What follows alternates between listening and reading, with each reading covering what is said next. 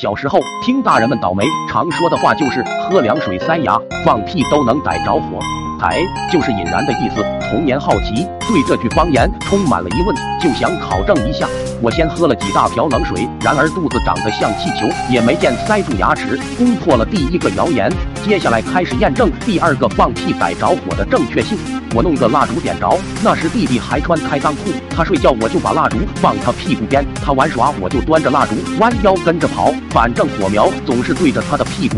终于他放了一个屁，果然蜡烛上的火苗瞬间大了一团，这货一下就烧哭了。放屁是真的能逮着火，我如到处炫耀着告诉别人。然而真理往往没人相信，自古天才都被当成疯子，久而久之，我被视为神经病，遭人耻笑。那天赤脚医生来村里给唐爷爷治病，老爸把我捉了过去，让医生看看我是否有精神类疾病。诊断结果是什么妄想症，开了一大捧药。若不是我拍桌骂他喵的拼死顽抗，险些还打了一针。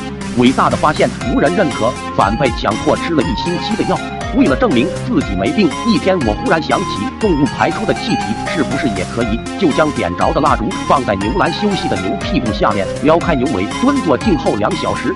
牛屁量大，雄浑有力，噗的一声，火团涌过，脸上如同吃了一万个耳光，火辣辣疼痛。烟雾中，头发眉毛成了万千颗舍利。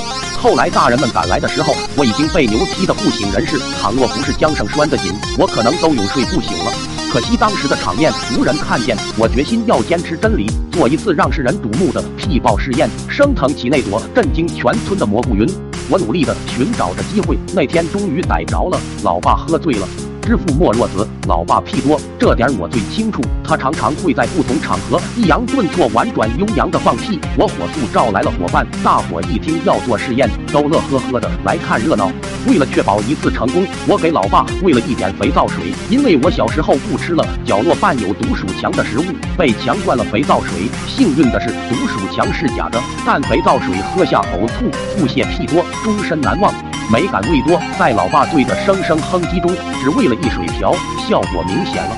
不一会就听他复鸣如虎，轰轰隆隆的，我赶紧伙同众人把他翻成瞌睡，点了蜡烛对着屁股，鸦雀无声的守候，提心吊胆的等待。终于，见证奇迹的时刻到了，呼的一阵气体冲过，火苗一下膨胀，众人惊呼：可惜屁太大，蜡烛吹灭了。大伙议论纷纷说，并没逮着火，刚才火苗大，只是屁吹的。我当时就不高兴了，怒气冲冲的找来一小瓶汽油，咚咚咚全倒在老爸屁股上，压低声音对他们说：“看好喽，能逮着火，汽油就能烧着；逮不着，大爷认栽。”于是又端着蜡烛放在老爸屁股旁边，白茶清欢无别事，我在等屁也等火。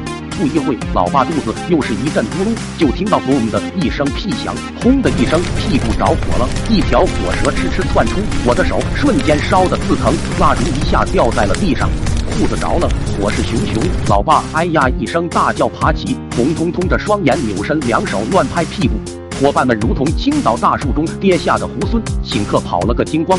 我舅父心切，随手抄了个铲子就拍，老爸拍不灭，约呵呵叫着就往外跑。